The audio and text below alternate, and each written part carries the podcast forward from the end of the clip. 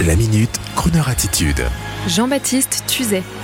Après La La Land, le réalisateur franco-américain Damien Chazelle signe une série consacrée à une boîte de jazz parisienne. Si Netflix fait preuve d'hyper-créativité et de sincérité dans ses créations, eh bien que vive Netflix? C'est un peu comme les nouveaux taxis, s'ils sentent bon, gardent leur courtoisie nouvelle, restent pas chers et deviennent pérennes, eh bien tant mieux. Donc pour revenir à Netflix, Damien Chazelle, le brillant réalisateur franco-américain de La La Land et de Whiplash, incroyable film sur un jeune batteur de jazz, Damien Chazelle, le cultivé de la musique américaine et du jazz, vient de tourner une série disponible sur Netflix intitulée The Eddie. En huit épisodes, d'une cinquantaine de minutes. Ça se déroule à Paris en 2020 et cela raconte la vie d'un club de jazz ressemblant un peu esthétiquement à la Bellevilloise, encore un peu de notre côté au Bal Blomet, avec des acteurs d'aujourd'hui type Leila Bekti ou André Hollande, excepté que les nostalgiques et amateurs de vintage vont être déçus. Moi le premier, j'imaginais la recréation du Paris des années 50-60 entre le caveau de la Huchette et le Slow Club, une aventure sexy, glamour, frivole avec un peu de danger Eh bien non, nous sommes là dans un Paris multiculturel, situé dans ce que l'on appelle la petite ceinture, avec des personnages qui, à mon sens, n'ont que très peu à voir avec ce qui se fait actuellement dans le monde du jazz à Paris. Dans le film de Damien Chazelle, il y a des racketteurs russes qui viennent pimenter l'action et débarquent dans les clubs après minuit avec bagarres et images glauques tournées en caméra portée à la Godard en 35 mm avec tous les défauts de de l'époque. Nous sommes dans une sorte d'hyper-réalisme, excepté que pour être réaliste, vraiment, il faut savoir qu'en 2020 à Paris, les clubs de jazz ne sont pas du tout à l'image des clubs de rock ou de musique urbaine. Ce sont des endroits super clean où un public plutôt friqué, comme on dit, vient très confortablement et tranquillement écouter du jazz et de la bonne musique populaire sophistiquée.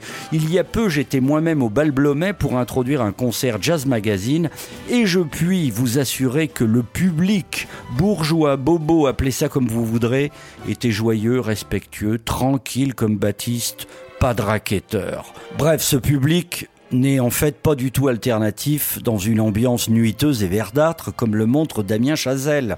Et ça se termine pas par du racket de tenancier de club comme à l'époque des Corses dans les années 60. Non. Tout cela pour vous dire que si vous cherchez une suite à La La Land, vous êtes à la mauvaise adresse avec cette série Netflix. Et si vous voulez pénétrer par hasard le milieu des clubs de jazz, du Duc des Lombards au Bal Blomet, via cette série, vous n'y êtes pas du tout non plus.